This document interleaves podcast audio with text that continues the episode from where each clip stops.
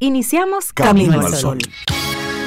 Estás escuchando Camino al Sol.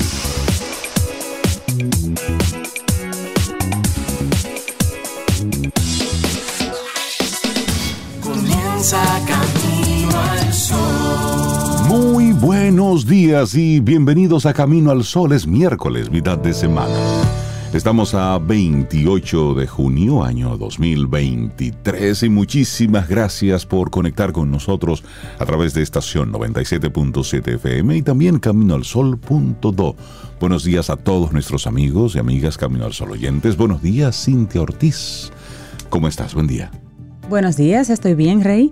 Y buenos días a ti, Camino al Sol Oyente, a todo el que está escuchándonos, incluyendo a Sobeida, que en el día de hoy es Camino al Sol Oyente también. Buenos días a cada uno de ustedes. Esperando todos aquí, que ustedes todos allá estén muy, muy bien.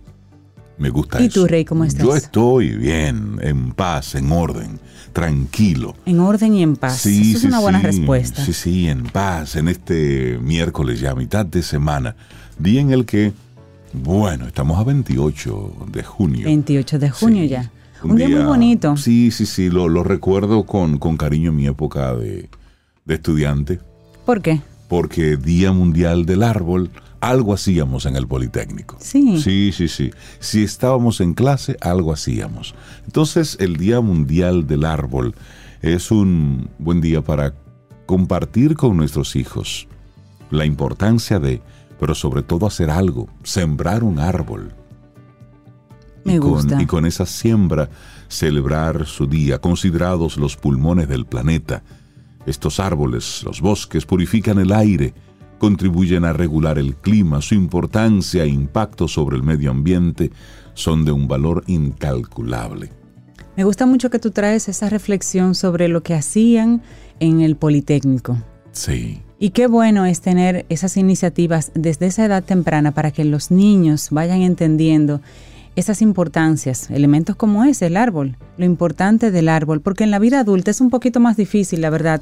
A veces le pedimos conciencia a adultos que en su niñez no, tu- no estuvieron involucrados en procesos de concientización realmente. exactamente. Entonces me gusta mucho que los politécnicos tienden a tener esos elementos presentes. La educación en politécnicos, señores, está comprobada de que es superior en muchos aspectos, porque integra mucho lo que es la formación, eh, eh, valga la redundancia, integral. No es solamente la academia, sino esos otros elementos que, que a veces en escuelitas normales, regulares, que no están bajo politécnico, pero que tampoco son esas grandes escuelas franquiciadas o de otros eh, niveles, pues eso no se toma en cuenta. Y ahí en ese grueso es que estudia la mayoría de nuestros jóvenes. Exactamente. Y es, es ese acto de, de conciencia, de ser una parte dentro de la locura de, del día a día y del sistema. Bueno, pues sacar un espacio para esos otros temas. Sí, por ejemplo, para como esos estos. otros Sí, temas. sí, Ese que- modelo del Politécnico que funciona. son, que son válidos, que Son válidos. son necesarios y al final son los que causan precisamente esa diferencia, son los que provocan los, lo- porque al final la, la educación básica es educación básica. Y español, hace- naturales, es matemáticas, te lo dan en todas partes. Pero lo que hace distinto un espacio educativo de otro es precisamente lo que ocurre de manera transversal. Así es. Eso es lo que hace la diferencia. ¿Tú sembrabas árboles entonces ese día? Ah, ¿Tú sí, recuerdas? Sí, sí, sí, sí. Siempre habían actividades. ¿Hacían reforestación, algún evento o en el mismo Sí. plantel? Ah, eh, ¿Hacían Siempre algo? habían cosas distintas, pero, bueno. pero por lo menos ese, ese llamar la atención, el himno, el, el cantar, el, el estar conectado con esto, pues sí, eso, eso marca, marca Sí. definitivamente. Sí, bueno, los chicos están casi todos de vacaciones, pero Ujú. tomando en cuenta que si esto se diera en, en un año escolar, pues sería buenísimo que, Claro. cada, que cada escuela eh, designe un árbol en el Día del Árbol para ser sembrado en el parque de enfrente, en el patio escolar. Sí, Rey, eso, Eso, eso es un... Eso cambia. Eso es un símbolo, pero cambia, cambia. Totalmente. Así es. Y así arrancamos nosotros nuestro programa Camino al Sol en este día, en el que te deseamos lo mejor, que sea lo más productivo posible, en el que tú vayas dando pasos firmes hacia esas cosas que, que tú necesitas hacer, que quieres hacer, que te propusiste en su momento hacer. Y nuestra intención Camino al Sol para hoy. No te conformes con vivir a medias. Descubre tu potencial y alcanza tus sueños. Eso parece como el eslogan de que de de una vitamina, de un champú, no sé. Pero sí, no te conformes con, si tú sabes, porque el punto es ese, Rey, si tú estás feliz como estás, Bueno, nada pues que está- mirar, está bien, nada que mirar. Pero si tú sientes que te falta algo, que estás viviendo a medias, que la alegría no llega a ti, que la felicidad se para en la casa del vecino, pero a tu casa no termina de llegar, algo hay. Entonces mira por dentro y descubre ese potencial, descubre qué falta y atrévete entonces a ir en pos de eso. La vida es una, no se puede dejar para la siguiente. Claro, no te conformes con vivir a medias. Descubre tu potencial. Alcanza tus sueños. Es decir, muévete. Sí. Haz lo que tengas que hacer. Y así nosotros iniciamos nuestro programa Camino al Sol en este miércoles 28 de junio año 2023. Tenemos invitados muy especiales, así es que te invitamos a que no te pierdas un solo momentito de lo que va a estar ocurriendo en este Camino al Sol. Y la música la sigue poniendo Sobe, está de vacaciones, pero, Pero ella está está haciendo aquí. su tarea muy bien. Sí, así es que vamos a arrancar con Natalia Lafourcade. Esto es Hasta la Raíz. Buenos días, así iniciamos nuestro programa Camino al Sol. Los titulares del día en Camino al Sol.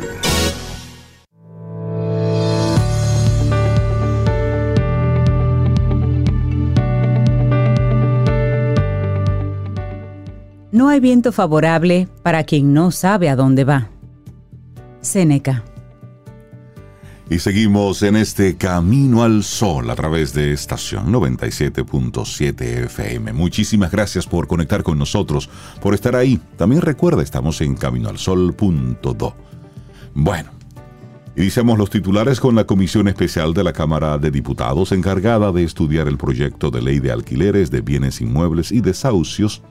Efectuó ayer una consulta pública para recibir las observaciones de la iniciativa donde resaltaron los planteamientos para que el Estado intervenga en la ley, además de aplicar sanciones legales para los inquilinos que se retrasen en el pago de la renta. En la consulta participaron 20 sectores interesados en el tema y en general propusieron a los diputados la mediación del Estado para que en caso de retraso en el pago de alquiler, un propietario de vivienda no cargue con todas las responsabilidades legales y financieras, sino que tenga respaldo del gobierno para obtener su dinero. Cambiamos de tema. Los vicios hallados por las auditorías de la Contraloría es el tema. En algunas irregularidades administrativas señaladas por el organismo, se recomienda un régimen de consecuencias para los implicados.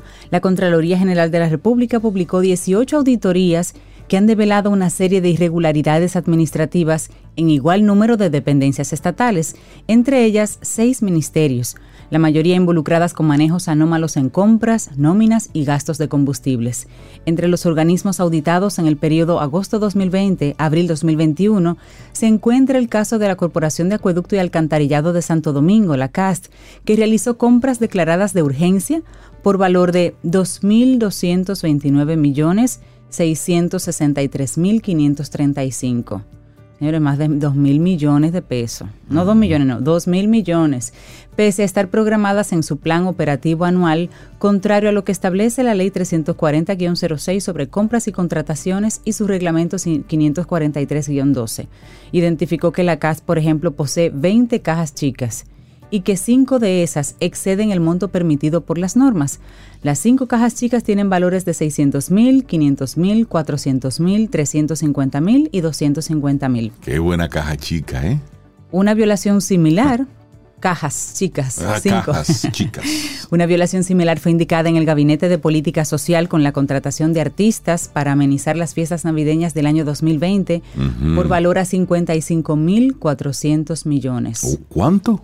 55, sí. Ay, Dios. No, 55, 55 millones, millones. 400 mil. Pusieron Sí. una coma por un punto. Sí. 55 millones 400 mil. Sí. La auditoría indica que al revisar los expedientes de pagos concernientes a la contratación de 54 artistas por valor de 54 millones 400 mil pesos para amenizar las fiestas de Navidad 2020, se identificó que 22 cumplieron con lo establecido en los contratos en un 100%. Esto equivale a un 47% del total contratado. Significa que los demás artistas o no cumplieron la fecha o no fue como estaba contratado, hubo una diferencia. Y así el CUSEP y si, bueno, Ahí en el CUSEP, por ejemplo, aparecieron empleados que no se ve dónde están asignados, a dónde están brindando servicios de seguridad, pagos por servicios sin soportes, compras directas y procesos de adjudicación directas. Bueno, bueno, ahí hay mucho. El PROPEP tiene lo suyo aparte. Bueno, hay que investigar. Sí, hay caramba. que investigar. Bueno, y tras vencer una prórroga que se prolongó por unos 37 días, unas 40 organizaciones políticas depositaron próximo a las 12 de la medianoche de este martes ante la Junta Central Electoral sus reservas de candidaturas en los niveles senatorial, de diputaciones y municipales correspondientes al 20% estipulado por la ley 33-18 de partidos, agrupaciones y movimientos políticos y los puestos cedidos en alianza que ampara la ley 20-23 del régimen electoral. Los últimos en cumplir con la entrega fueron los tres principales partidos mayoritarios del sistema, el Revolucionario Moderno, de la Liberación Dominicana y la Fuerza del Pueblo. Las reservas de candidaturas los partidos la usan para las alianzas o para evitar que un aspirante popular se someta a escrutinio interno de su respectiva organización política. Entonces la primera organización mayoritaria en entregar fue el Partido Revolucionario Dominicano.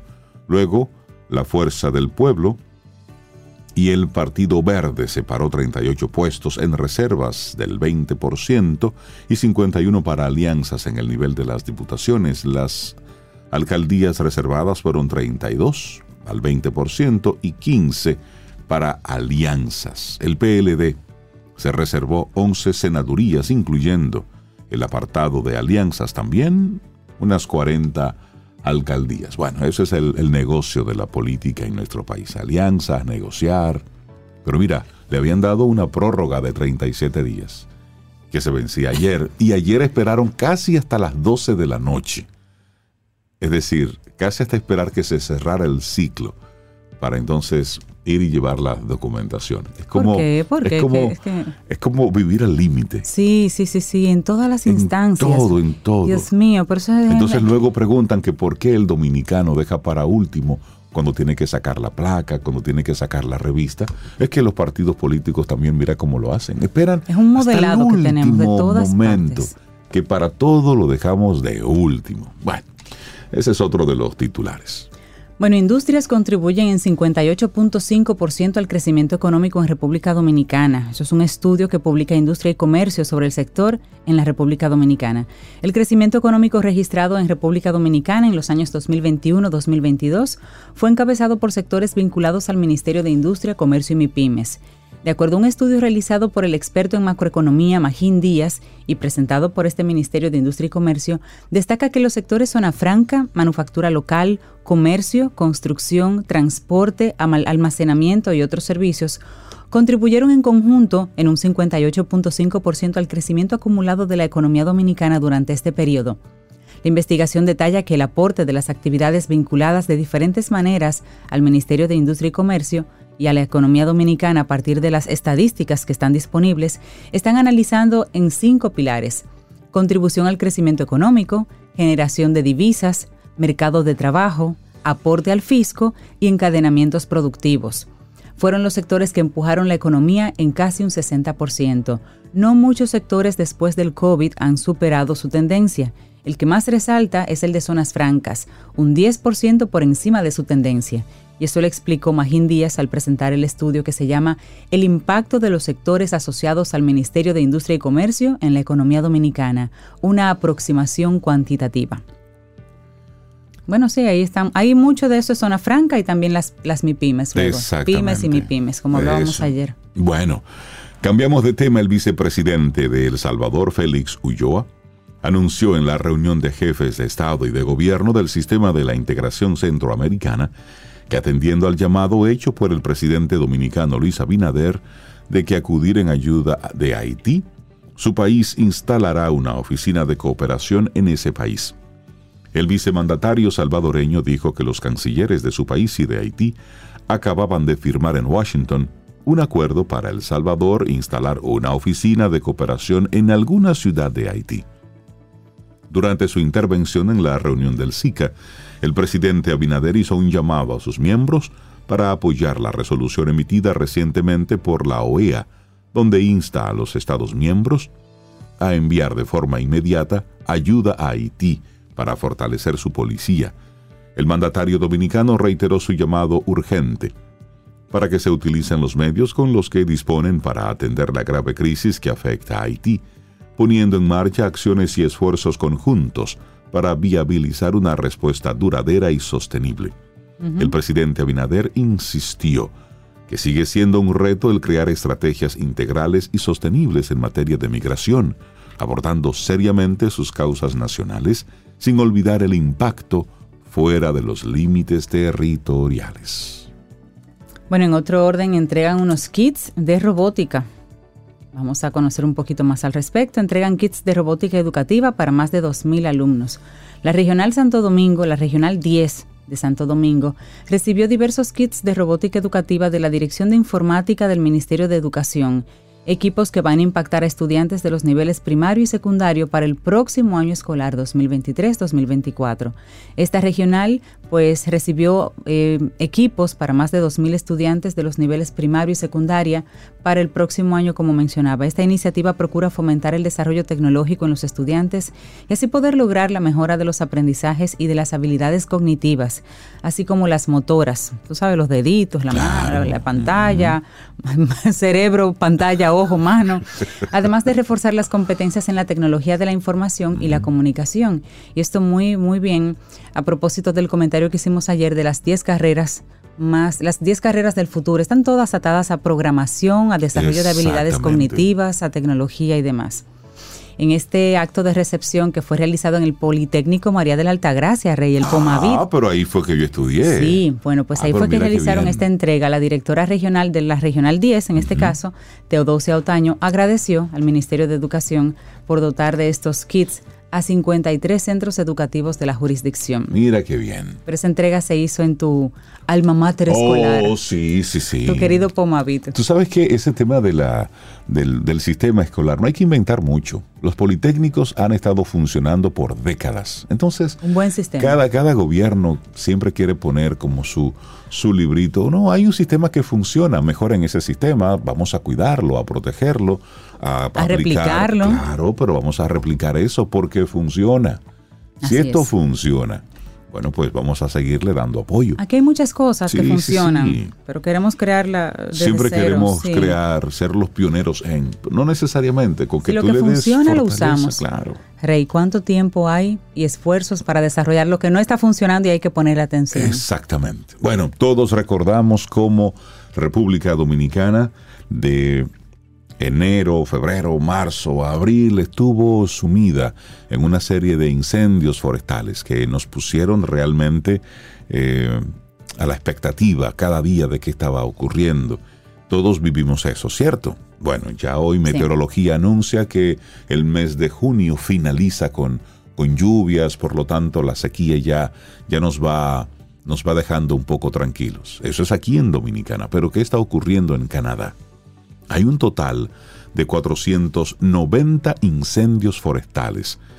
Eh, ayer estaban ardiendo 490 y más de la mitad de ellos han sido considerados por las autoridades que están fuera de control. De este a oeste, Canadá está bajo el azote de una temporada de incendios forestales sin precedentes. Su punto máximo, que por lo general viene en julio o agosto, ni siquiera ha llegado. Ninguna provincia se salva, ni siquiera Quebec o Nueva Escocia en el este, donde por lo general no hay grandes incendios. Entonces, el ministro de Preparación para Emergencias, Bill Blair, dijo ayer martes que la peor temporada registrada de incendios forestales en Canadá es lo que están viviendo ahora. Hay cerca de 500 incendios activos, un total de 490 incendios forestales, estaban ardiendo ayer martes, más de la mitad de ellos considerados fuera de control. Empezaron en el oeste de Canadá a inicios de mayo, provocando el estado de emergencia en Alberta y evacuaciones de decenas de miles de personas. Pocas semanas después, luego de que las lluvias trajeron cierto descanso en el oeste canadiense, los esfuerzos en el combate a los incendios se movieron hacia Nueva Escocia en la costa atlántica y a Quebec, poco habituados a la escala y fuerza de los incendios de este año. En Quebec se mantiene como el sitio más caliente en el país, con 112 incendios activos, cuyo humo alcanza Estados Unidos y sabe también dónde está alcanzando, Europa. El humo Oh. está llegando hasta Europa. El viento lo lleva. Así es, en total más de 100.000 personas fueron desplazadas por los incendios a lo largo del país. Se habla de que en un año típico, unos 7.500 incendios forestales queman más de 2,5 millones de hectáreas de bosques de Canadá. Pero este año han sido más de 7,8 millones de hectáreas, un, un área casi del tamaño de Austria, la que ha sido impactada. En Quebec, 1,3 millones de hectáreas se han quemado hasta ahora, en comparación con el promedio de menos de 100, de 10.000 anuales en la última década. Óyeme, el impacto ha sido importante, es decir, ellos están ya acostumbrados a que se quemen unas 10.000 hectáreas al año. Wow. Y en este año va 1,3 millones. Es, es un impacto importante. Y el, mil por ciento, un poco más, wow. Dicen ellos que el área quemada en los últimos 25 días sobrepasa el total combinado de los últimos 20 años. Lo que está pasando en Canadá con el tema de los incendios es algo realmente impresionante. Bueno, hoy en el weather, eh, a nivel internacional, cuando se habla del, del clima en ciudades como Boston, Nueva York, New Jersey, a todas las personas les están diciendo que está nublado, que, pero es por el humo de, de- de los incendios en Canadá. Y le piden usar mascarillas y eso combinado con, por ejemplo, las personas que en esta época hacen mucho barbecue. Y también hace mucho calor allá en Estados Unidos. Hablan de tener esas precauciones de ese calor, de ese encendido en, los lugares donde los hagan, las, áreas de acampar y demás. Y al mismo tiempo comienzan también los campamentos de verano de los chicos. Y entonces se está hablando de rehabituar un poquito las actividades al aire libre que, que piensan hacer con ellos los campamentos, porque el aire ahora mismo está cargado de todo ese humo que viene desde Canadá. Así es. Bueno, la tecnología tiene lo suyo, tiene sus, lados y sus lados. Yo tengo mis cosas con la, con la tecnología, pero realmente también reconozco que hay muchas cosas buenas a su alrededor. Y mira, ahora mismo recientemente diseñan una nueva tecnología capaz de desentrañar las conexiones entre el cerebro y el intestino. Los científicos están enfocados ahí, porque esas conexiones influyen en el hambre, en el estado de ánimo y en diversas enfermedades. Y esto ha sido publicado muy recientemente por la revista Nature Biotechnology. Y los, algunos detalles, por ejemplo, así rápidamente. El cerebro y el tubo digestivo están en constante comunicación y transmiten señales que ayudan a controlar la alimentación y otros comportamientos. Y esta red de comunicación influye además en el estado mental, Rey. Y de hecho está implicada en muchos trastornos neurológicos. Por eso están combinando lo que tú comes con la información que llega al cerebro. Y básicamente están utilizando entonces fibras incrustadas con diversos sensores como si fueran fuentes de luz para la estimulación optogenética y de esta manera han demostrado que pueden controlar circuitos neuronales que conectan el intestino y el cerebro. Los investigadores básicamente lo que esperan es explorar en un futuro correlaciones entre la salud digestiva y afecciones neurológicas como el autismo y la enfermedad de Parkinson, que ellos piensan que están relacionadas. Hay muchas cosas que investigar y ahí la tecnología tiene mucho, mucho que aportar. Bueno, cerramos este momentito de informaciones con, el, con deportes. y la selección nacional femenina de voleibol de playa conquista plata en los Juegos Centroamericanos. La selección femenina de voleibol de playa estremeció el torneo de esta modalidad de la malla alta en los Juegos Centroamericanos y del Caribe San Salvador 2023 al disputar un cerrado partido en el que se quedó con la medalla de plata luego de caer contra Puerto Rico que ganó dos sets por uno para quedarse con el metal dorado. La pareja conformada por Julibeth Payano y Betania Almanzar, ambas nativas de Bonao, provincia Monseñor Noel, le dio la satisfacción a su comunidad, al voleibol y a la República Dominicana en lo que resultó una medalla inesperada. Es la presea más alta del voleibol de playa en su historia a nivel de estos Juegos, luego del bronce obtenido precisamente en los Juegos de San Salvador, pero en el 2002, con la dupla de Yudel Cabonilla e Iris de los Santos. Y dice, la victoria me deja con un sabor bueno y de que podemos seguir adelante, ahora seguir creciendo como atletas y como personas. Esto dijo Payano. Qué bueno. Esas son buenas noticias y así también destacadas participaciones de dominicanos en otras disciplinas en estos Juegos Centroamericanos. Esas son buenas noticias. Muy buenas noticias. Nosotros así cerramos este momentito de información. Tomémonos un café. Disfrutemos nuestra mañana con Rey, Cintia, Soveida, en camino al sol.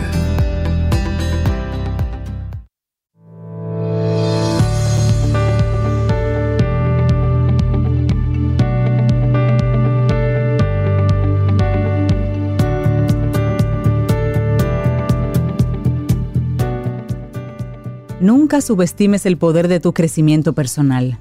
Puedes cambiar tu vida y en el proceso inspirar a otros a hacer lo mismo. Una frase de Les Brown. Seguimos en este camino al sol. Ya son las 7.39 minutos en la mañana de este miércoles mitad de semana. Nuestra reflexión para este día. Actividades para potenciar el desarrollo personal te recordamos que estamos conectados con la intención del día desde tempranito. No te conformes con vivir a medias. Descubre tu potencial y alcanza tus sueños. Esa es nuestra intención para hoy. Por eso, esa es la idea. Vamos entonces a potenciar el desarrollo personal a través de algunas sugerencias que tenemos aquí en Camino al Sol. Claro, y potenciar el desarrollo personal puede entenderse como un proceso de crecimiento orientado a construir una mejor versión de nosotros mismos, a identificar nuestros objetivos vitales y a emprender acciones para alcanzarlos sobre todo. Por supuesto, iniciar este camino implica plantearnos preguntas acerca de nuestros intereses, acerca de nuestras metas y nuestras expectativas, pues cada uno de nosotros concibe el desarrollo personal de manera diferente y asimismo cada uno sentirá que algunas actividades son más propicias que otras para alcanzarlo. Sería positivo tener en cuenta que el desarrollo personal no implica sobreexplorar nuestros recursos para desarrollarnos plenamente en cada una de las esferas de nuestra vida. Además de una utopía, esto sería un propósito agotador. Lo importante será elegir aquellas dimensiones de nuestra existencia que sentimos que pueden mejorar nuestra calidad y hacer entonces que nos sintamos mejor. Y a continuación vamos a proponerte varias actividades bien sencillas para potenciar tu desarrollo personal y trabajar en tu autoconocimiento. Eso, iniciamos con viajar. Sí, cambia de espacio. Los viajes, ya sean largos o escapadas de fin de semana, son una experiencia que nos permiten salir de la rutina, conocer a nuevas personas y costumbres, ponernos a prueba en escenarios diferentes al de nuestra vida habitual. Por norma, viajar es una invitación al autoconocimiento puede motivarnos para que nos planteemos preguntas y reflexiones acerca de las condiciones que han moldeado el mundo en el que vivimos y nuestro rol en él. Así es que una primera sugerencia es cambia de espacio, no tiene que ser ni un viaje ni muy lejos ni muy largo, con que simplemente rompas un poco la rutina, pues eso ya nos invita a ver las cosas de forma distinta. Así es, una segunda actividad propuesta aprender algo nuevo, la curiosidad y el desarrollo personal. Mantener viva la curiosidad a través del aprendizaje es también una actividad clave para el desarrollo personal. Aprender un nuevo idioma, tocar un instrumento musical, tomar clases de danza o de pintura, inscribirnos en algún taller de fotografía, cualquier actividad que te guste es buena para ello. En realidad, cualquier ocupación hacia la que nos sintamos inclinados nos servirá para conectar con nuestra creatividad y con nuestra curiosidad así como para explorar nuevas formas de expresión y descubrir talentos que a lo mejor no sabemos que tenemos. De hecho, aprender cosas nuevas también puede llegar a ser muy útil en el fortalecimiento de nuestro perfil profesional y servirnos para abrir nuevas oportunidades laborales. Y luego actividades de voluntariado, la importancia de ayudar a otros. El desarrollo personal podría parecer algo a lo que accedemos solo a través del trabajo sobre nosotros mismos. Sin embargo, la forma en la que nos vinculamos con otros también forma parte de ese proceso de crecimiento y es fundamental para hacernos más empáticos y conscientes de los problemas sociales y también los factores que los mantienen y perpetúan. Las labores de voluntariado son conductas prosociales, es decir, actividades que benefician a otros, que pueden ser o no altruistas, en función de los intereses y las motivaciones subyacentes. Este tipo de comportamientos son importantes cuando apuntan al bien común, mientras la persona que las lleva a cabo se enriquece. Ahí va. Bueno, otra actividad, la lectura y el cine. Abrirse a nuevos mundos. Leer es una puerta hacia nuevas formas de pensar, ya sea que escojamos leer novelas, cuentos, poesías, ensayos o textos académicos. La lectura puede ser el estímulo que haga que nos hagamos preguntas sobre distintas dimensiones de nuestra existencia. Cuando leemos estamos desarrollando nuestra imaginación, nuestra capacidad analítica y nuestra memoria. Tal vez lo mejor de todo es que es una actividad que podemos llevar a cabo en cualquier momento y en cualquier lugar. Lugar.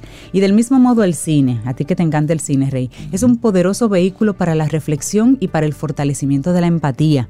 Cuando vemos una película, podemos no solo aprender del contexto en el que se desarrolla la historia, sino también acerca de conflictos humanos y las distintas formas de resolverlos. Así es, y luego actividad física, movernos, el desarrollo personal también está en el cuerpo.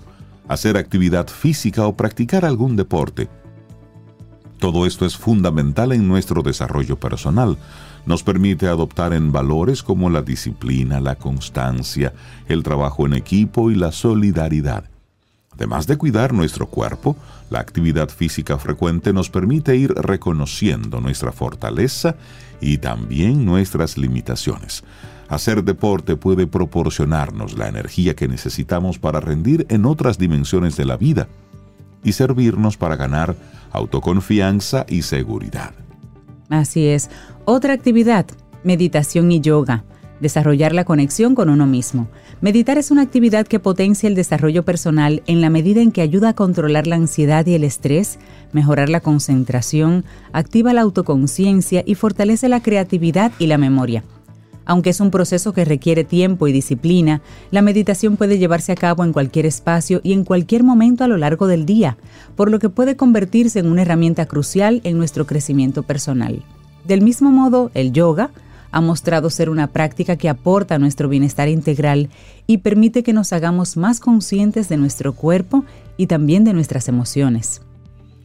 Y luego tenemos trabajar en lo que te haga crecer. Aunque el trabajo es fuente de malestar para mucha gente, lo cierto es que encontrar uno que te llene y que te ayude a desarrollarte es una de las mejores actividades para potenciar el desarrollo personal. No obstante, esta es una de las metas más difíciles de alcanzar, pues cuesta ver el trabajo como desarrollo cuando es el único medio de subsistencia. Así es, y otra actividad, pasar tiempo al aire libre. Incluso las personas más caseras no pueden vivir siempre tras sus paredes, como bien ha demostrado la pandemia del COVID-19 en su, en su, momento. De vez en cuando conviene salir y visitar lugares lo más verde posibles, y no solo por salud, sino también por desacostumbrar al cerebro a lo que procesa cada día de la misma manera.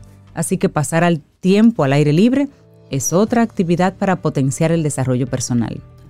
Y la última que te compartimos en esta ruta, descansar es necesario recordar que una de las actividades para potenciar el desarrollo personal que más suelen olvidarse es el descanso, no como periodos de actividad vacía, sino como ese momento de pausa en un día frenético en el que se pueden procesar los estímulos del día adecuadamente.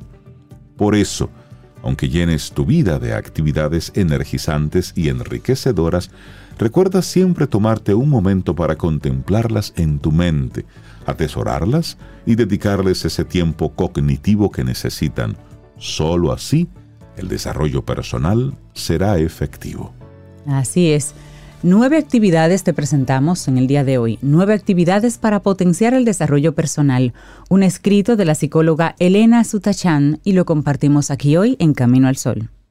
Laboratorio Patria Rivas presentó En Camino al Sol la reflexión del día. Te acompaña Reinaldo Infante. Contigo, Cintia Ortiz. Escuchas a Sobeida Ramírez. Camino al Sol.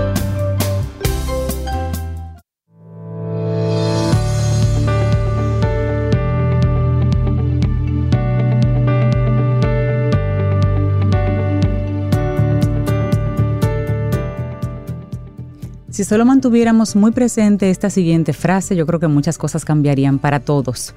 Es una frase de Buda y dice, la mente lo es todo. En lo que piensas, te conviertes.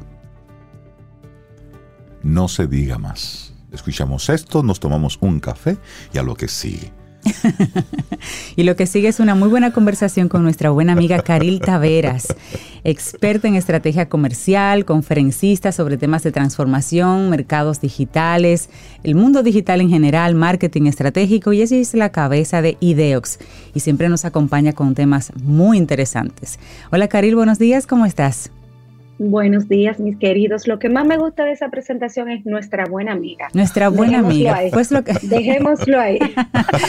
Ay, pues es así, es así. Buenos días, Rey, Camino al Sol oyente. Soy con un tema de esos que nos gustan. Y siempre súper apropiado para lo que es el tema central de nuestro programa. O sea, estamos hablando de crecimiento personal, esos nueve ejemplos buenísimos, Cintia, Rey, que nos acaban de transmitir. Reinaldo, el de descansar siempre es mi tarea pendiente. siempre es mi tarea pendiente. Eh, yo, creo que el tuyo. pero, pero hacia allá vamos. Hay que hacerlo. Por lo menos el que logremos identificar cuál es el que nos hace falta ya es una gran cosa. Mira, Caril, y hoy vamos a hablar de disrupción conceptual y cómo esto está transformando los negocios es así, temas eh, chulitos de los que nos gustan, que tú dices, pero ven acá, ¿y de dónde que sacamos estos temas? Bueno, nada, nos gusta pensar cosas diferentes. Y, la verdad es que eh, es un tema fascinante para algunos, desconcertantes para otros. O sea, eh, nosotros hablamos de nuestros egresados del programa de transformación digital como disruptores conceptuales de los entornos laborales en los que ellos conviven. Y es así, porque los preparamos para llegar cargados de, temas eh, de disrupción. Esos temas que cuando se traen de una manera respetuosa a la mesa de discusión, genera puntos de vista encontrados y es un espacio donde todo el mundo crece. La verdad es que eh, esto es justamente lo que nosotros buscamos con estos conceptos, que nadie se quede indiferente ante un tema de esta naturaleza, porque es la manera en que el mundo se está revolucionando. Los grandes pensadores, eh, recordamos aquella frase de pienso, luego existo, eh, es justamente lo que nosotros estamos proponiendo con este tema, sobre todo en un mundo que ha ido perdiendo la capacidad de pensar de forma crítica. Eh, que, vamos a una velocidad impresionante, que tenemos una saturación de contenidos visuales que nos estimulan todo el día, con lo cual es difícil poner el cerebro en pausa. Y necesitamos justamente poder encontrar esos espacios de manera personal y de manera colaborativa. Nosotros en nuestro ejercicio profesional siempre le decimos a los líderes empresariales que necesitan encontrar un 20% de su tiempo, ya sea anual, mensual, semanal, para retirarse a pensar. Porque así de importante es poder tener estos espacios de pensamiento profundo, porque de ahí salen las novedades, tanto para nuestra vida, ¿verdad? Para reestructurar nuestra forma de vida como para reestructurar la forma de vida de nuestros negocios. Entonces, al final, lo que nosotros estamos diciendo es, nútrete, busca la manera de tener espacios personales o colectivos donde puedas tener estas conversaciones disruptivas, porque son pensamientos que van a traer ideas innovadoras a lo que estás liderando. Tu casa, tu familia, tu, tu, equipo de trabajo, tu empresa, todo se beneficia con este tipo de pensamiento. Una era de innovación continua donde todos los días levantamos, nos levantamos con una noticia que nos sorprende, este, sobre todo en el, en el aspecto digital, hay que estar activos en estos temas. Totalmente. ¿Cómo sería? Aquí para bombardearte de inmediato con muchas preguntas. bueno, que me gustaría poner en contexto a los amigos Camino al Sol oyentes, ¿a qué te refieres cuando hablas de disrupción conceptual, como para que todos manejemos el mismo término?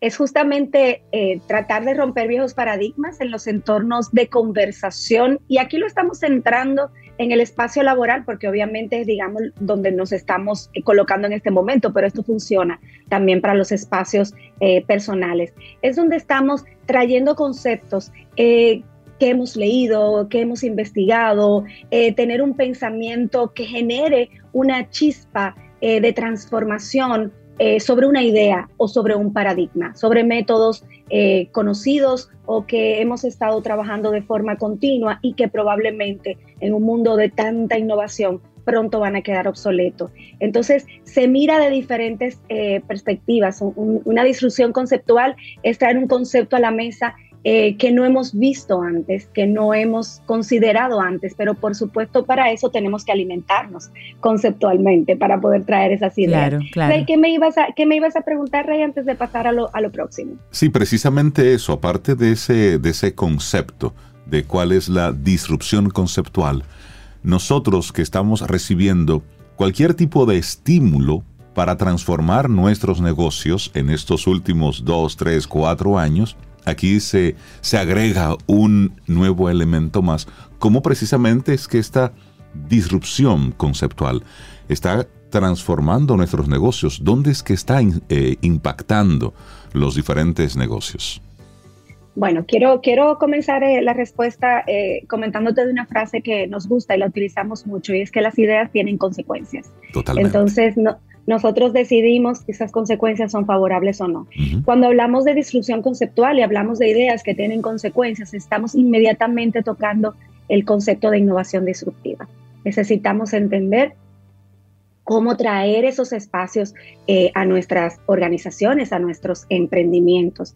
Y esto implica traer nuevos conceptos, eh, traer nuevas ideas que generen mejores o mejoras a productos, a servicios existentes o sencillamente a temas que van a cambiar de forma radical lo que hacemos, cómo lo hacemos o hasta un sector. Se trata de romper barreras, se trata de desafiar los límites de lo tradicional, de lo que está establecido en la empresa o en la industria.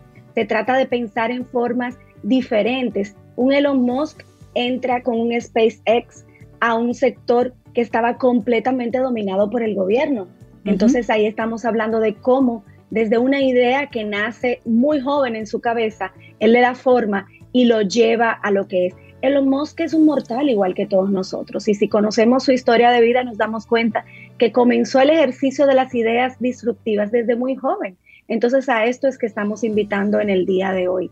Es hablar de cambiar de paradigmas, es concentrarnos en tocar estos temas que nos están lacerando la forma en que hacemos las cosas. Todos en nuestro espacio de trabajo siempre hemos tenido el en algún momento hemos tenido el pensamiento de, pero es que esto lo estamos haciendo así hace tanto tiempo y podría ser diferente. Entonces, una disrupción conceptual es que no te quedes con ese pensamiento, es que lo traigas a la mesa y es que digas, ¿por qué no hemos pensado en hacer esto de manera diferente? Y no solamente romper las reglas, sino traer ideas de cómo construirlas de nueva manera y es, y es exactamente lo que, lo que proponemos. Imaginemos que Netflix no nació como siempre lo hemos conocido. Cuando Netflix nace, Netflix nace con una propuesta de valor bastante análoga, disruptiva, pero muy análoga, pero se da cuenta porque observa que definitivamente el mundo iba cambiando y que el streaming iba a tener un espacio importante. Y es entonces cuando se acerca a su competidor principal eh, eh, Blockbuster y le dice, unámonos, tú tienes el mercado, yo tengo la idea, comencemos este proyecto. Blockbuster desde la arrogancia eh, de ser líder del mercado le dijo, estás loco. Y definitivamente ya sabemos lo que pasó. Entonces es eso, es atrevernos a cambiar los paradigmas, porque no sabemos si en nuestra idea está el cambio que nuestro sector completo está esperando para evolucionar. Es considerar tecnología como habilitadora como aquella que juega un papel fundamental. Estoy, estoy dando formas de cómo se, genera la disrupción conceptual. Sí. Es, este, es traer tecnología que habilite la mejora de un proceso. Imaginemos que, Amazon Web Services, por ejemplo, eh, con su infraestructura en la nube, no hubiese pensado en cómo servir a otros y no solamente a su propio modelo de negocios. Y ahí comenzamos a ver un banco eh, español importante, BBVA, que ha estado generando una disrupción en su sector, convirtiéndose más en una empresa de tecnología que en una empresa de servicios financieros y ya sirve a otras empresas del mismo sector para el cual él compitió por muchos años. Pero aquí estamos hablando... Es interesante esa, esa evolución, sigue siendo banca, pero se convierte también en una plataforma para servir con su buena, con su buena eh, base tecnológica a otra, a otros eh, actores del sector. Exactamente. Pero excelente, ahora no es un negocio, son dos. comienza con una expresión en el 2008 del que fuera en ese entonces su CEO, Francisco, y él dijo, en el futuro nosotros seremos una empresa de tecnología y no un banco. Y eso generó eh, estas conversaciones disruptivas, obviamente posiciones a favor y posiciones en contra. Es atrevernos a decir aquello que pensamos, porque él decía, para poder nosotros competir con los grandes que se están comiendo el mundo como un Amazon, un Google, debemos dejar de ser un, un banco y convertirnos en una empresa tecnológica. Pero sigue siendo una empresa de servicios financieros, pero con muchísimos elementos tecnológicos, e inmediatamente dio el primer paso, creó una vertical de desarrollo de productos, primero para sus productos y servicios financieros tecnológicos y luego para servir a sus clientes. Entonces, aquí es donde comenzamos a ver cómo una idea comienza a cambiar el mundo, cómo una idea disruptiva genera conversaciones, nos vamos a encontrar enemigos en el proceso porque no todos estamos listos para, para todas las conversaciones. Y es, es una frase, tú no estás listo para esta conversación. Y no es arrogante, es sencillamente que estamos en canales diferentes, que nos hemos alimentado de fuentes diferentes. Por ejemplo, vamos a ir a un espacio más personal. Con ustedes en Camino al Sol, nuestros oyentes generan diariamente muchísimas fuentes de ideas disruptivas, de conceptos disruptivos, porque traemos cosas que típicamente no se están hablando en los programas de radio. es, es eso, a eso es que nos referimos. No es tan difícil convertirse en un disruptor conceptual en nuestros espacios. Es sencillamente entender de qué fuente me alimento, que tenga la capacidad de evaluar las cosas para procesarlas y hacerlo un pensamiento que primero sea creíble para mí, porque defender una idea va a necesitar de mucha energía personal. Y sobre todo, y sobre todo en esta misma línea, Caril, hacerlo intencional. Cuando iniciabas tu conversación, tú planteabas de ese esfuerzo cada vez que le comunican a los ejecutivos de que deben sacar un tiempo para, para pensar.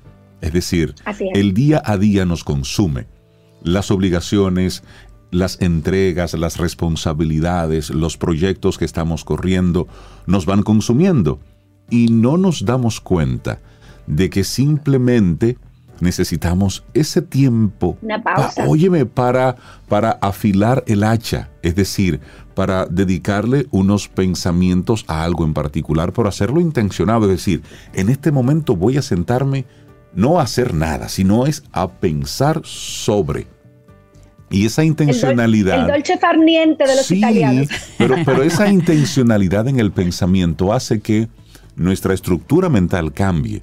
Porque ya no estoy en el modo apagafuego.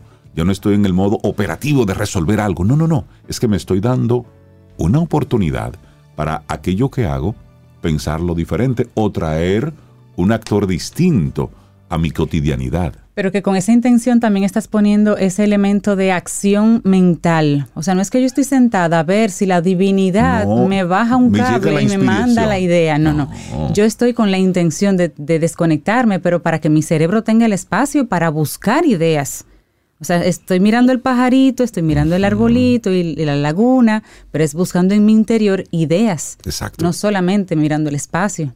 Y, y acabas de decir algo importante Cintia, la observación.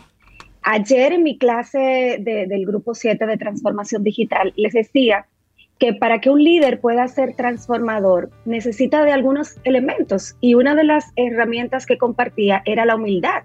Y, yo veía caras en, la clase como mm, la humildad, o sea, como que un disruptor, como que lo menos que puede ser es humilde. Y le dije, equivocados estamos, porque el aprendizaje o la idea o la chispa que va a encender la llama de la transformación en mi cabeza puede venir de cualquier eh, espacio. Y les hacía la anécdota de que yo me subí a un ascensor en una organización donde todavía hay ascensoristas y este, iba a un piso alto y en la medida en que las personas entraban y salían, yo observaba la capacidad del ascensorista de eh, saludar a la gente, hacer pasar, preguntar al piso y seguir leyendo un libro. Y me acerqué cuando ya quedamos solo en el ascensor a ver de qué iba el libro. Y la verdad es que me sorprendió gratamente eh, que él estaba alimentándose conceptualmente de esa lectura. Le pedí el nombre del libro, capturé la pantalla y me fui a mi reunión.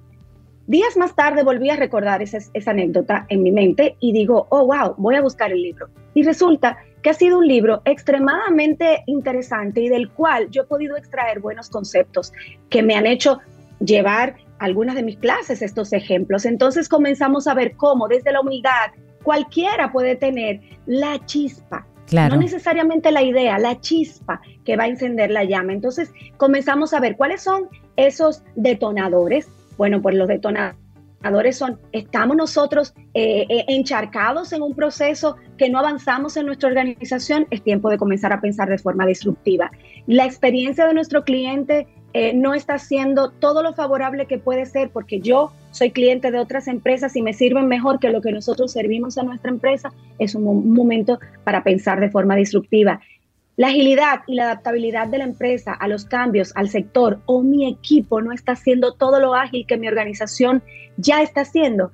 Entonces requerimos de activar ese pensamiento disruptivo, ese pensamiento, esa disrupción conceptual no estamos pudiendo colaborar y co-crear juntos, no sabemos hacerlo, entonces necesitamos de un ejemplo, de una idea disruptiva que me active ese pensamiento dentro de mi equipo de trabajo. Y por supuesto necesitamos aprender a pensar fuera de la caja.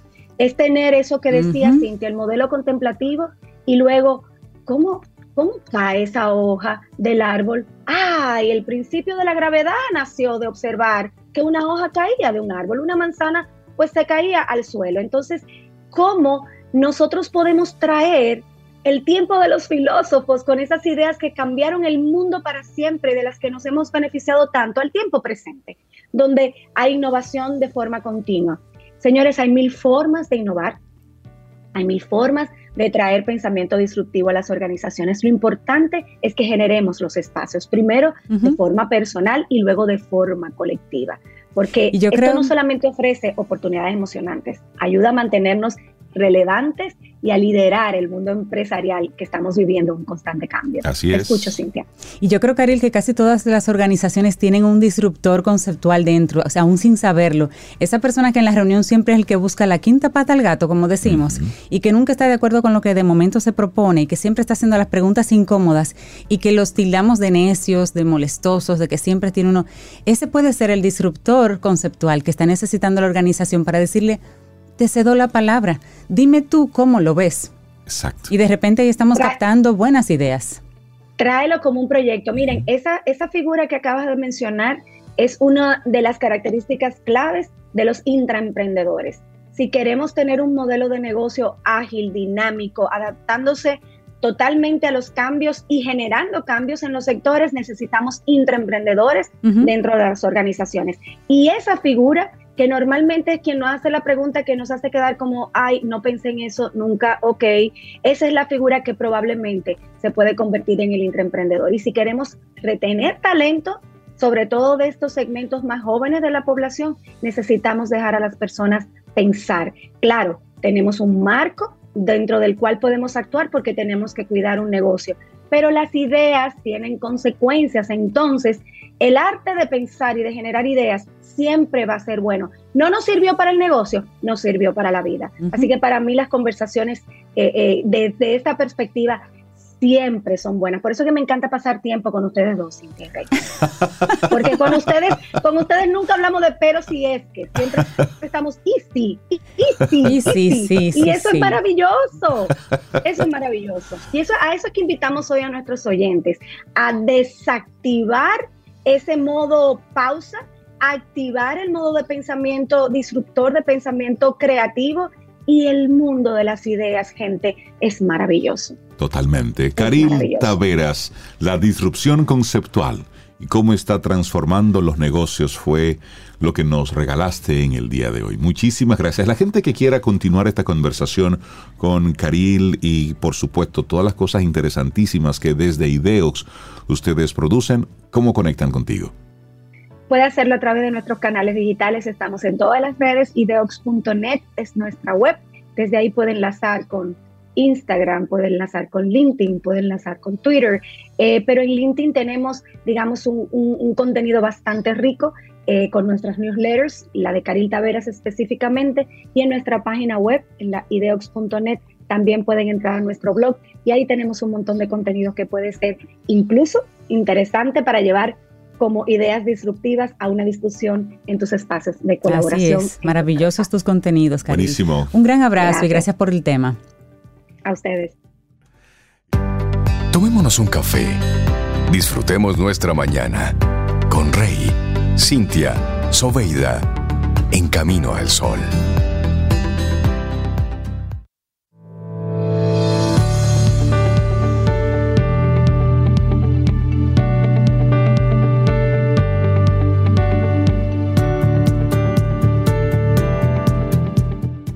Nuestra siguiente frase es de Tony Robbins y dice, el autodesarrollo es una carrera sin línea de meta. Siempre hay algo nuevo por aprender y mejorar. Eso, eso quiere decir que nunca se llega. Siempre hay más, se puede hacer más. Una vez llegas a un punto, observas la otra meta. Así es, decir, hacia dónde seguimos. Bueno, darle los buenos días, la bienvenida a Solange Rodríguez, directora de la licenciatura de Estudios Liberales y del Campamento de Economía Creativa para Adolescentes. Ay, me gusta eso. Me encanta ese título. Son novedades de nuestros amigos de UNIBE. Las cosas nuevas que hay por allá, por UNIBE. Solange, buenos días. bienvenida a Camino al Sol. ¿Cómo estás? Muchas gracias, muy amables, gracias por cedernos este momento tan especial en este espacio tan maravilloso que ustedes han construido y que nos edifica diariamente. Para nosotros es un placer contarles un poco sobre esta nueva licenciatura y sobre la oferta que tendremos este verano también con nuestro campamento de economía creativa. Bueno, pues hablemos y hablemos iniciando con, con esto de la licenciatura de estudios liberales. ¿De qué va esto? ¿Qué aprendemos ahí? ¿Qué aprendemos aquí? Lo primero decirles que esta licenciatura es la licenciatura del futuro.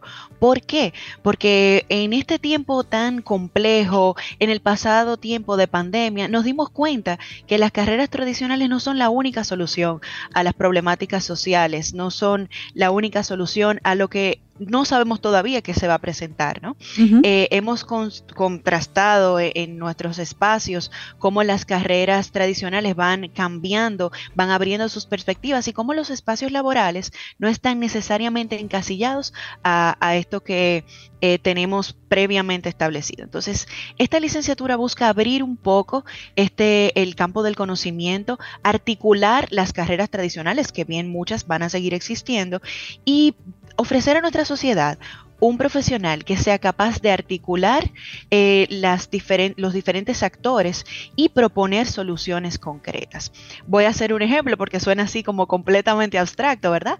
En la pandemia teníamos el sector político pensando de una forma, el sector empresarial pensando de otra forma, el sector de salud pensando de una manera distinta. Pero ¿dónde está el profesional capaz de articular con todos esos actores respuestas concretas? Y ahí es donde surge la inquietud de UNIBE eh, de proponer una carrera distinta, eh, interdisciplinar, capaz de articular y ofrecer a nuestra sociedad ese profesional dinámico que está dispuesto siempre a, eh, aprender cosas nuevas y a reinventarse.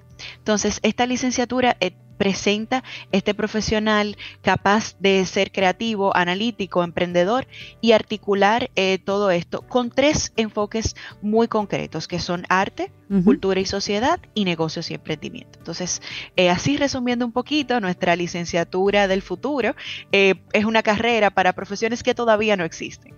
Oye, pero que esto me parece interesante. Para que los chicos eh, egresados ya dentro de tres, cuatro años sí encuentren el mercado preparado para ellos. Cuando una persona, por ejemplo, saldría de, de esta licenciatura en estudios liberales, ¿cuál sería su campo de acción? ¿Cómo lo ven ustedes?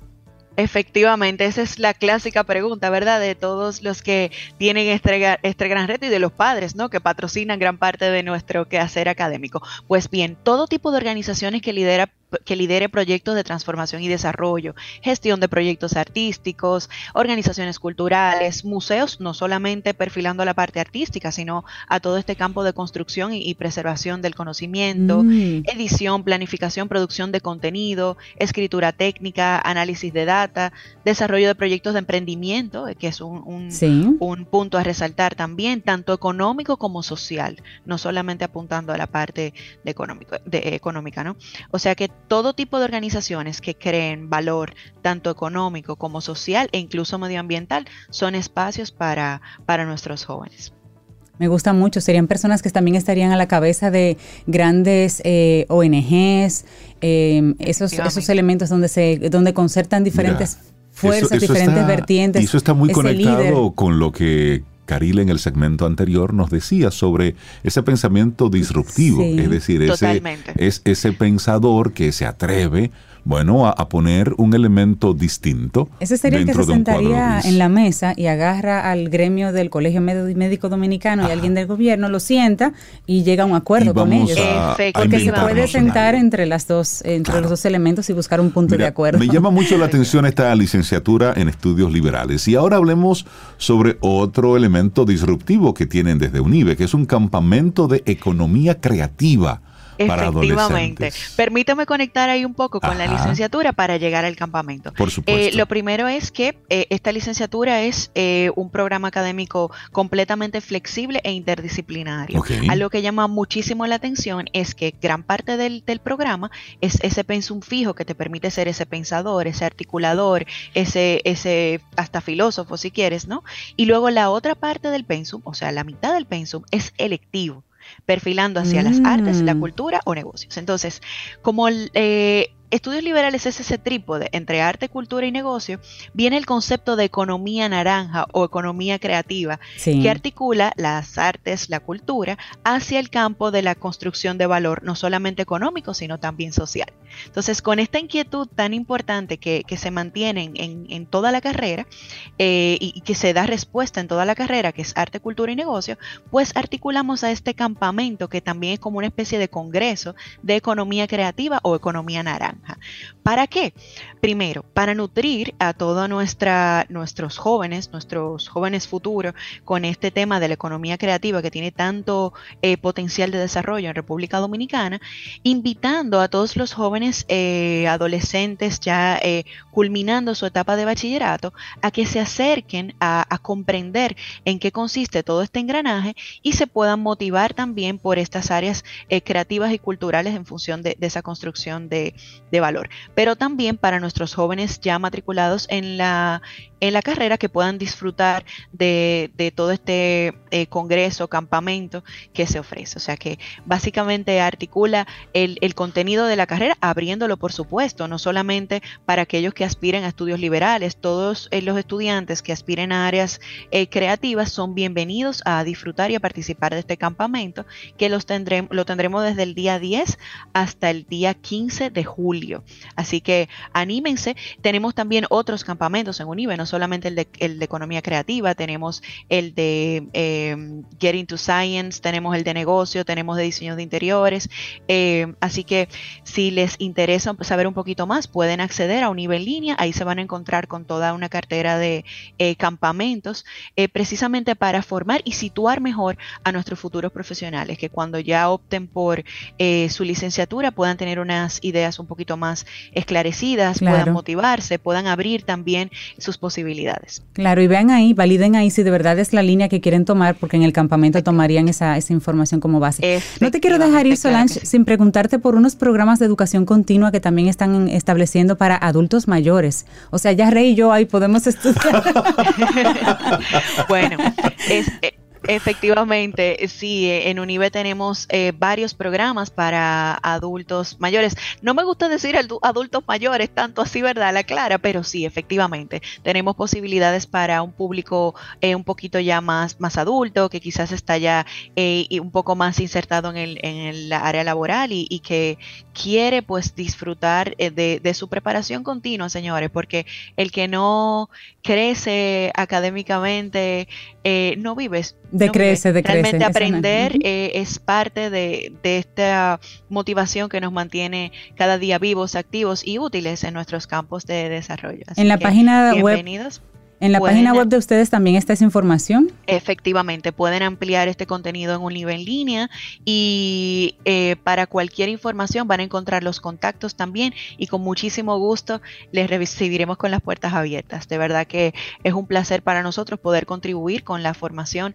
no solamente de nuestros jóvenes, sino de nuestros adultos también eh, eh, y contribuir a este a esta construcción colectiva que es República Dominicana. Así que bienvenidos, pueden acceder a un nivel línea, con muchísimo gusto nuestro, nuestra área de educación continua los va a recibir y siéntanse libres, que de verdad el ambiente es chulísimo, a veces uno como adulto se cohibe, bueno, entonces yo voy a entrar a, la universidad de nuevo, no, señores, de verdad que es una comunidad de aprendizaje y todos están bienvenidos a, participar y a disfrutar de ella. Qué bueno. La verdad que, que, se la pasa uno muy bien. Buenísimo, Solange Rodríguez muchísimas gracias, directora de la licenciatura verdad, un placer en Estudios Liberales y del Campamento de Economía Creativa. Estudios Liberales es su casa, así que bienvenidos a colaborar también con nosotros en cualquier momento que deseen y a nuestro público, a nuestro a nuestra audiencia que nos escucha, sientan Estudios Liberales este nuevo reto, pero siéntanlo también parte de ustedes y su casa en el momento que lo decidan. eso, tiene cara como de algo que yo hubiera estudiado en mi momento. Sí, sí, sí. ¿Qué tú eres? Yo tengo una licenciatura en estudios liberales. Eso suena, suena además suena cachí. Suena como chévere. Sí, creativo, creativo. Gracias, un abrazo, Solange. Disfruta tu café en compañía de Camino al Sol.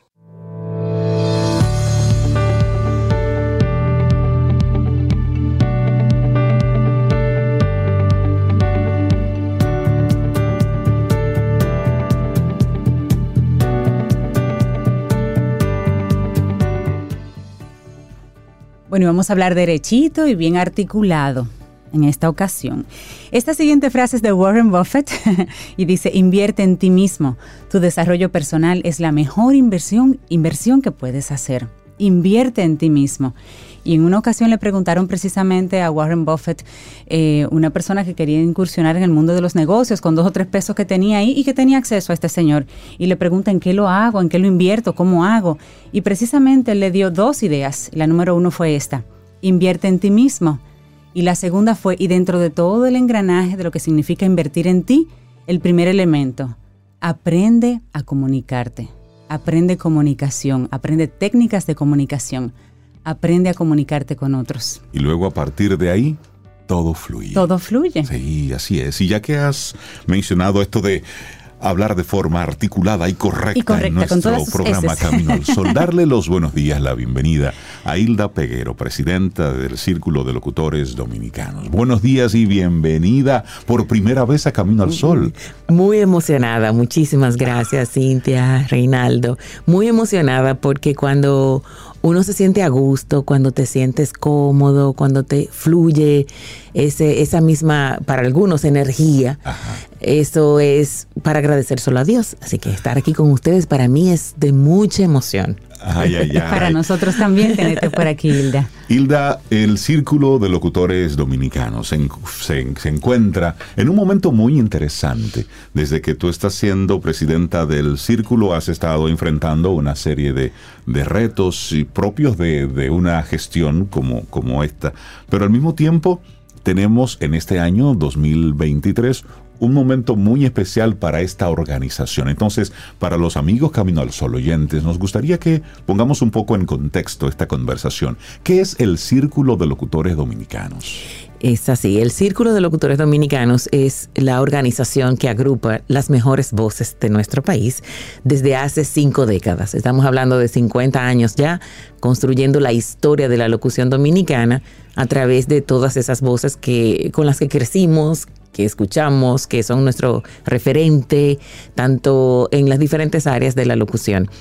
Y por eso es tan especial este año, porque es precisamente, bueno, el culminamos.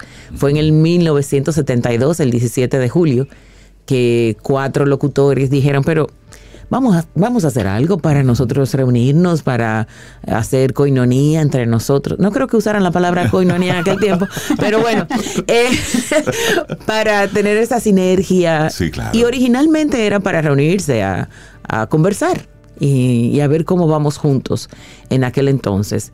Esto ya hace 50 años que culminamos este año. Ya este año cumplimos realmente 51. Exactamente. Y nuestra misión ha sido pues no dejar pasar esos 50 años así por así, porque, conchale, es una responsabilidad grande coexistir en este momento y decir, no, espérate, hay que hacer justicia. Esta nueva generación tiene que conocer quienes nos han abierto el camino. Yo conversaba con uno de ellos y decía, es que ahora es muy fácil Sí. eh, agarrar un celular o el mismo teléfono, cosa inimaginable en aquel entonces, y hablar y decir todo lo que usted se, eh, se le Sí, ocurra, sí, sí. decir sandeces o decir todo lo que le viene a la cabeza y sin estar preparado. Pero ¿quiénes fueron los que nos ayudaron a llegar hasta ahí? No había mujeres en aquel entonces casi en la radio tampoco. Claro. O sea, ¿cómo llegamos? De modo que para nosotros en esta gestión, la Junta Directiva ha entendido que es un momento obligatorio para nosotros pues reconocer ese- esa trayectoria de cinco décadas y tener también a la juventud con nosotros para que puedan podamos señalar a qué le damos valor. Sí, porque es interesante hacer ese ejercicio de lo que se hizo, de lo que pasó, de dónde venimos y al mismo tiempo a las nuevas generaciones decir, mira, esto está aquí. Es correcto. Surgió por una razón específica, pero les toca a ustedes continuarlo, Sí, porque es de eso se trata. Sí, es correcto. Tú dices algo muy importante, Reinaldo, porque hay que hacer un puente con la nueva generación. Claro. Estamos viviendo muy rápido también. Sí. O sea, todo va cambiando muy rápido y de repente vamos a decir, espérate, eh, yo soy locutor o comunicador o, o influencer o broadcaster. ¿Qué es lo que yo soy? Sí. ¿A qué le doy valor? Sí, sí, Entonces queremos decir, no, espérate, nosotros estamos valorando esto exacto. y queremos que más o menos las vaya por ahí el camino hacia el sol hacia el sol y queremos también pues reconocer que la locución ha ido evolucionando Por Y- supuesto. y que la nue- las generaciones anteriores digan ah ok bueno vamos por buen camino Sí, porque hay, hay una evolución natural en todo el proceso y hay una generación relevo también natural en todos los espacios de, de producción y de productividad. Hablemos, Hilda, de 50 años hasta ahora, si miramos en retrospectiva. ¿Qué ha significado el círculo para los locutores? Conquistas, logros, ¿qué significó ese antes y después de esta organización? Yo creo que cada presidente ha cumplido pues una misión en su momento claro. histórico que le ha tocado. Ya el círculo lleva 16 presidentes que me han antecedido. Entonces cada uno ha logrado sus conquistas. Por ejemplo, el círculo tiene un panteón que se logró hace muchos años atrás, eh, en el periodo del presidente Balaguer. O sea que cada uno en su época pues ha ido conquistando. Eh, tenemos un, un local todavía no propio, pero siempre ha habido un sitio donde se diga que es nuestra casa, la casa del Círculo de Locutores.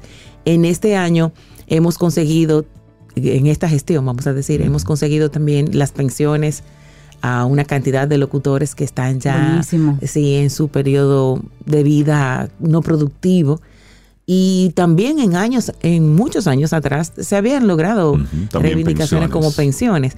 Hacía nueve años que no, pero, pero sí es una conquista de, de también de otros presidentes. Y se ha logrado tener un, un local, hay un local en el quinto centenario que ahora no lo estamos utilizando porque ya esa área tiene como otros roles, pero se han logrado, se han hecho eh, ingestos e- esfuerzos por reivindicaciones hacia los locutores, capacitaciones, formación, eh, esa integración, ese, ese respeto. Y yo entiendo que el círculo ha cumplido un rol histórico en la comunicación del país, porque mantenernos unidos a través de este tiempo con el respeto, con la integridad, eh, que, que ha meritado el círculo. Cuando el círculo llega a un lugar, pues se siente esa voz. Ahora estamos en el Congreso con algunas leyes que nos han pedido que nosotros podamos intervenir. Ah, qué bueno. Y, y entonces todo esto, ahora con lo de la inteligencia artificial, entiendo que vamos a cumplir un rol importante porque hay que legislar al respecto. Por Sí. supuesto, Hay que controlar, claro. exacto, hay que respetar el- la voz, el trabajo, como se hace con la música. Y la unidad ahí se hace, por supuesto, más necesaria. Sí. Y la integración de nuevos actores también se hace necesaria. Sí, así es, así es. Entonces sí, hay otros presidentes que les ha tocado defender el círculo para que no se, no se No se destruyera. diluya, claro. O sea que cada uno yo entiendo que ha cumplido un rol eh, hasta llegar aquí. Nuestra misión ahora es que el locutor sienta esa, esa unidad y esa fuerza alrededor del círculo de locutores dominicanos, porque ustedes dijeron algo importante, la unidad. Mientras entendamos que juntos, esto no es un asunto de Hilda Peguero, ni de Reinaldo Infante, que si es fulanito, Mm, claro, personalizado, claro. No, no, ni no. tampoco politizado, que es de un partido, que es de otro, porque en las organizaciones actuales de cualquier profesión se ha politizado tanto. Claro, y eso le hace tanto daño hace a los daño. porque desvirtúa la naturaleza Sí. de esa Y organización. aleja a muchos también. porque Y aleja muchas aleja a muchos. Y la idea ahora es poder eh, integrarnos, que lo que tú puedas aportar, el otro puede aportar, va a ser en beneficio de, de todos. Divididos, eso no nos va a llevar a, a ninguna parte. ninguna parte. Y más ahora que se ha ido por un camino en la comunicación que sabemos Exacto. que tenemos que cumplir un rol para rescatar nuestro idioma. Ahora más que nunca. Ahora más que nunca. Sí, mira, y por O ahí te iba a hacer una pregunta. Yo leí en algún momento que habían algunas 30 mil personas que habían pasado por escuelas de locución en la República Dominicana. 30 mil personas es mucho para un país tan pequeño. Claro, muchos de ellos la estudian como parte complementaria de una carrera, de leyes o, pa- o pastores. Y también se da el caso de personas que simplemente trabajan. Abogados. Abogados, trabajan en, en esos Maestros. Sin embargo, eh, la locución como tal, las personas que terminaban eh, sí entrando al gremio como tal, eran los que efectivamente trabajaban radio y televisión. Hasta ese momento era como lo que se veía. Pero el locutor, el locutor actual hace mil cosas. O sea, hay personas que ni siquiera pasan por radio y televisión y viven de la locución. ¿Cuáles son esos elementos nuevos en la locución que ustedes ven así en el espectro y en el futuro, que los quieren traer también al, al gremio de ustedes también? Tienen que colegiarse con nosotros, son, son parte de esto, aunque no estén en los medios tradicionales, para hacer ese llamado de que esta persona sienta que sí pertenece, que sí es bienvenido y que aunque no trabaje en un medio tradicional como fue el, el inicio del círculo Sí. de locutores, es parte del círculo. Sí, yo entiendo Lo quiera que- o no es parte del Sí, círculo. así, Es, así. Es que es parte de la, de la locución como ha ido evolucionando. Sí. O sea, y nosotros tenemos que abrirnos a ese nuevo camino si queremos subsistir, si queremos mantenernos para el futuro. Totalmente. Porque ya no es eh, sentarme aquí con ustedes. Hilda. Oigan la voz de Hilda, O sea, no, ya esa locución, esa locución que estaba en la cabina con, con No, aquella voz. no, y eso pasó. Pasó Sí, sí. y es una realidad. Entonces, eh, si queremos mantenernos 50 años más, eh, 100 años más, cuando ya nosotros eh, estemos en otro espectro de vida, que ya no estemos aquí, si queremos hacerlo, es un rol que hay que cumplir ahora. Hay que cumplir ahora. O sea, y entendemos esto. Esto que vamos a hacer con el micrófono de oro y demás es una muestra de cómo nosotros vemos la locución actualmente y queremos mostrarla. O sea, estás con un celular haciendo un TikTok Ujú. y ya te dedicaste a eso, po- poniendo un extremo con una aplicación Ajá. que es básicamente de diversión, pero tú estás cumpliendo un rol de comunicación, o estás denigrando, o estás aportando, o estás sumando, o estás restando. Entonces hay que hacer un trabajo grande. Pero con- estás afectando la, la Está afectando, Sí, es cierto. Y además se suma a todo eso que tú muy bien estás eh, compartiendo. El momento tan delicado que estamos viendo ahora mismo, porque cada vez que estamos frente a una cámara, frente a un micrófono, hay un impacto. Sí, hay un impacto. Y eso, y también como hay un impacto, entonces hay una responsabilidad. Claro. Entonces, esa responsabilidad la estás asumiendo, la estás viendo o no, o solo estás viendo estos elementos como un punto de lucro, que ahí entonces entra ese gran abanico de posibilidades. Sí. Y entiendo cuando tú dices que estamos en un momento, en un punto de quiebre, Sí. Por lo que está ocurriendo en los medios en sentido general. Y el fenómeno no solamente es en República Dominicana, es mundial a propósito de la liberación de, de los medios de comunicación. Entonces, Hilda, Cintia te preguntaba sobre cuáles eran esos actores que sería bueno traer, sí, ahí vamos. llamarlos. Y hay una realidad, hay una serie de regulaciones en nuestro país que dice que si vas a trabajar radio y o televisión, debes pasar por la Comisión de Espectáculos Públicos y luego para inscribirme en el círculo de locutores debo tener el carnet de la comisión para porque me ese es lo que me valida, ese es el aval que tengo del Estado Sí. de que pasé por un proceso y que un grupo de jurados dice, sí, esta persona tiene una serie de habilidades para poder pararse frente a una cámara y frente a un micrófono. Sin embargo, en el mismo reglamento, porque no está actualizado, no habla nada sobre Correcto. los medios actuales, que son a los que se refiere Cintia. Es decir, Sí. todo lo que ocurre en, Correcto. una, en un estudio de grabación, nada de eso está regulado ni por la comisión ni por el círculo. Entonces, hay algunos planes de, de poder unir una cosa u otra y que aquel locutor que está haciendo doblaje, narración de audiolibros, que no tiene nada que ver con radio y televisión y que no le interesa ni radio ni televisión, tenga algún tipo de espacio Sí, dentro del círculo. el, la- el reglamento debe actualizarse. Y entiendo que la Comisión Nacional de Espectáculos Públicos está en eso. Aunque hay por ahí otro movimiento estudiando una, un proyecto de ley que incluso habla de eliminar la Comisión de Espectáculos Públicos. ¿Verdad? Oh, wow. Eh, o sea, que es como, bueno, estamos ya aquí, ya no se necesita ninguna regulación. y cada quien que haga lo que quiera su conciencia. Porque vivimos en una Y- democracia, o sea, y- y, amparados con el mantel de el derecho a la libertad, libertad. de expresión. Esa Entonces- será la jungla de la comunicación. Entonces, Ok. eh, nada de regulación. Para- si fuéramos a eso, pues cada quien tampoco saquemos licencia de conducir, porque No, ni tendría la necesidad del exequatur no, para ni, médicos. ni tenga ningún exequatur, Eh, porque ahora usted busca hasta con inteligencia artificial, te pone ahí un diagnóstico Y listo. y te da la receta. Exactamente. Exacto. Cuando no, vamos a necesitar un médico. cuando no tenemos una autogestión, es necesaria la regulación. Sí.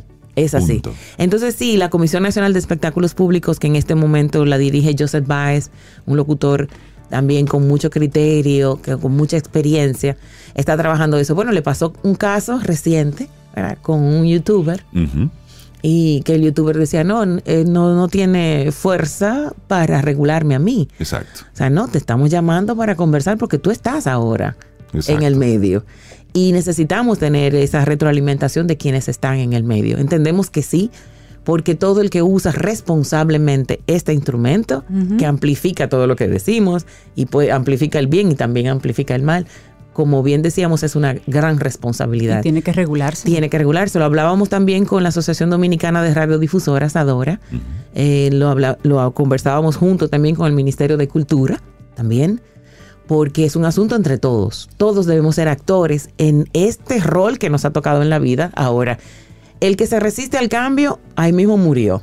Porque no podemos quedarnos tampoco Claro. en la locución allá en la cabina y decir, no, yo no acepto eso. No, no, Eh, no, no, para no, nada. para nada.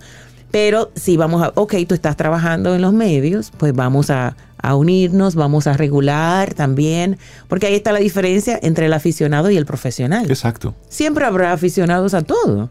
No, es que Hasta antes para volar un avión hay un aficionado que aprende a pilotar. Y antes estaban los Pero- medios tradicionales, por eso se le dicen tradicionales, estaban los medios, tra- pero hay medios no tradicionales, siguen siendo medios. Exacto. Una vez trabajas en Sí. ellos tienes que estar regulado porque son los nuevos Porque medios. estás trabajando como sí. Es decir, correcto. listo. Son Listo, medios. A un horario específico, estás afectando una comunidad, un lenguaje, y hay una norma que la cultura define, que el medio geográfico de- define, que la misma política geopolítica define. Entonces eso tiene que tener cierto orden. Para vivir en sociedad Y creo que, hay que tener un que con, con lo que tú nos has dicho, Hildas, que queda muy claro cuál es la, la intención, el, el interés de parte del círculo de, de seguirse actualizando y se hace necesario Sí. para poder celebrar 50 años más varias veces. Entonces, Hilda, tenemos ya a la puerta y a la vuelta de la esquina tenemos los premios Micrófono de Oro, la versión 2023. Ajá. ¿Cuáles son las novedades? ¿Cuáles son las expectativas de parte tuya? Sí, ya se han realizado 30 micrófonos de oro anteriores. Ok. Y la expectativa va muy ligada, aunque el que nos escucha quizás no lo entiende, pero muy ligado a lo que acabamos de conversar. Sí. Queremos en el micrófono de oro mostrar esa historia de la locución dominicana, pero también mostrar cómo vamos en la locución. Muy bien. Actualmente vamos a integrar eh, esta generación que está trabajando con audiolibros, que está trabajando con el doblaje, eh, que está ahora actualizada. Vamos a integrar algunos porque todavía hay más que se integrarán poco a poco.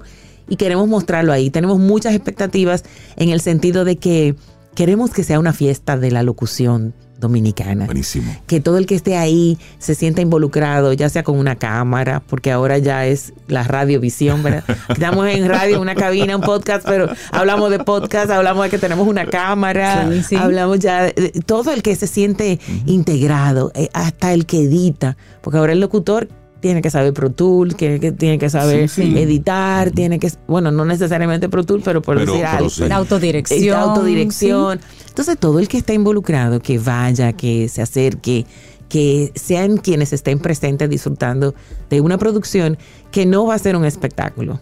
Ahora lo digo, tendrá algo de espectáculo, pero tiene un concepto.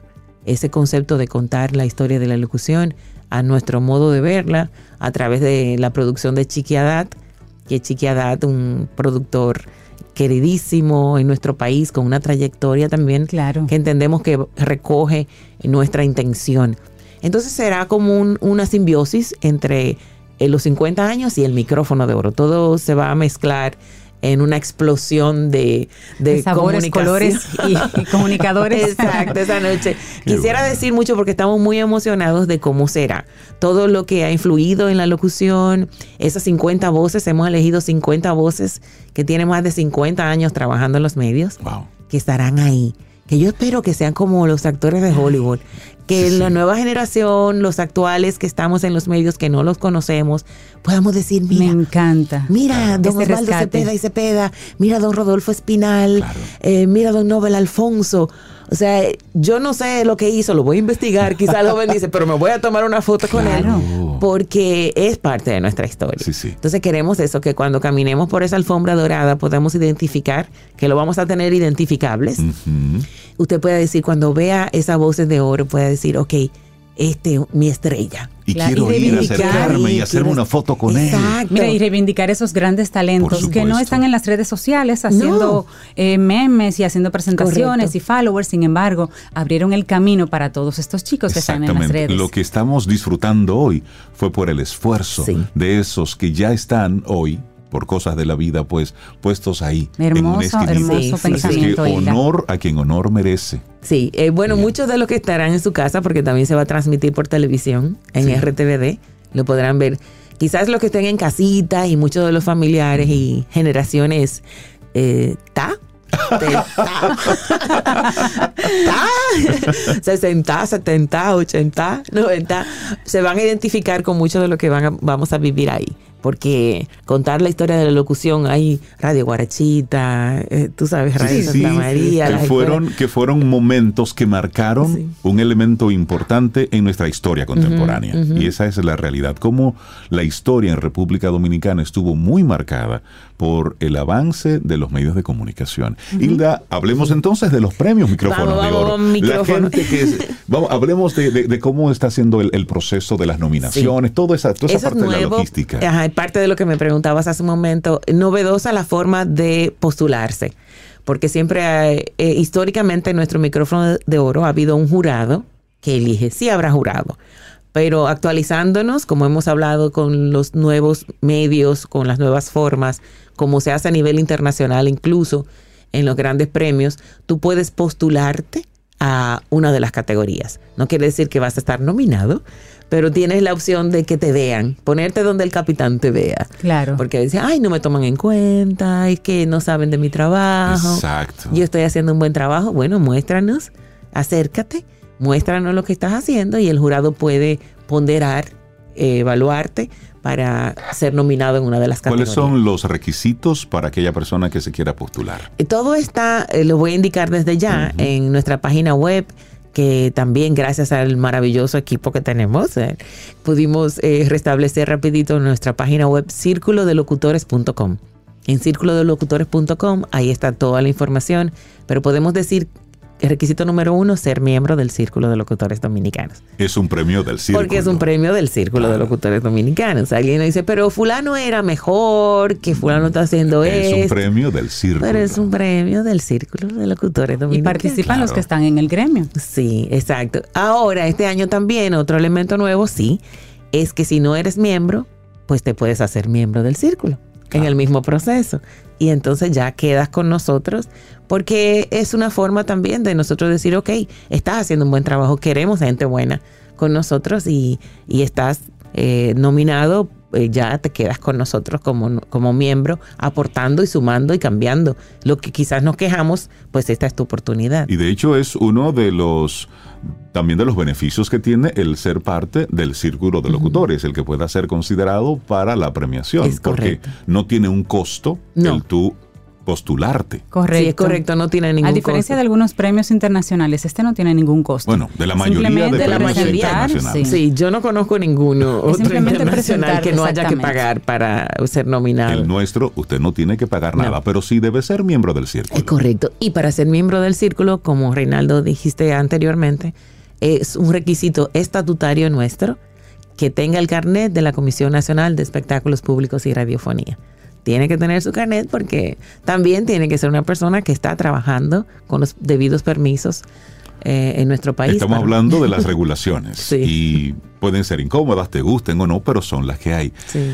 Y la, tu expectativa para este premio y el locutor que te está escuchando y que a lo mejor todavía no se ha enterado, que lo dudo porque has hecho una campaña muy intensa en estos días para darlo a conocer, ¿cuáles son tus palabras de cierre? Wow, wow, que esta es tu fiesta, que si trabajas en los medios eh, te sientas acogido, independientemente de que seas ya miembro del círculo o no, acércate a tu círculo de locutores dominicanos, eh, círculodelocutores.com, sigue nuestras redes y ahí está toda la información también y que te sientas eh, tan parte que puedas vivir y disfrutar este micrófono de oro que realizaremos. Yo no sé si ya lo dijimos, pero es el miércoles 19 de julio, el miércoles 19 del mes que viene en el Teatro Nacional. Eduardo Brito, en la sala principal será esta gala, esta fiesta. Las invitaciones eh, van a estar disponibles en el Círculo de Locutores Dominicanos porque como es en el teatro, las están numerados los asientos y así serán las invitaciones también. Muy bien. Todo muy ordenado, donde te vas a sentar, si eres nominado, si eres de las 50 voces, los pasados presidentes, las filiales. El círculo tiene 34 filiales y esperamos representación de todo el país. Y sí, que sea una, una, Una gran, gran fiesta, fiesta. Sí, sí, sí. histórica de la locución dominicana, muy justa. Habrá momentos muy emocionantes. Eh, lleven un pañuelo. Sí, lleven un pañuelo porque espero que lloren. Sí, eso es el interés de, de- de Y que disfruten. Sea, y que sea una fiesta, una fiesta de la, de la locución y, y reconocer el trabajo que has estado haciendo Así es. por precisamente llevar en alto esta, esta, esta profesión y sobre todo el que las nuevas generaciones entiendan que hay un espacio, que hay un lugar Correcto. y que unidos podemos lograr mejores reivindicaciones. Amén. Ese es, eh, yo creo que es eh, la mejor palabra. Somos un equipo y te necesitamos a ti. En vez de quejarte, eh, que no se hace, que se hace, acércate. Únate al equipo. Que exacto. necesitamos de ti. Y necesitamos ideas, pensamientos disruptivos, todo eso es más que bienvenido en el círculo. Sí, así es, así es. Así que agradecerles a ustedes la oportunidad de estar aquí, de disfrutar este manjar de talentos que Dios ha puesto, que Papá Dios se los bendiga y que tengamos mucho más como ustedes, multiplicando el bien a través de este micrófono, que es una gran responsabilidad que simplemente proyecta lo que tenemos dentro.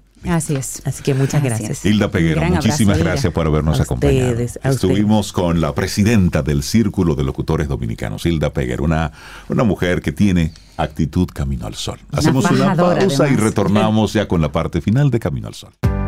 Tomémonos un café. Disfrutemos nuestra mañana con Rey, Cintia, Soveida, en camino al sol.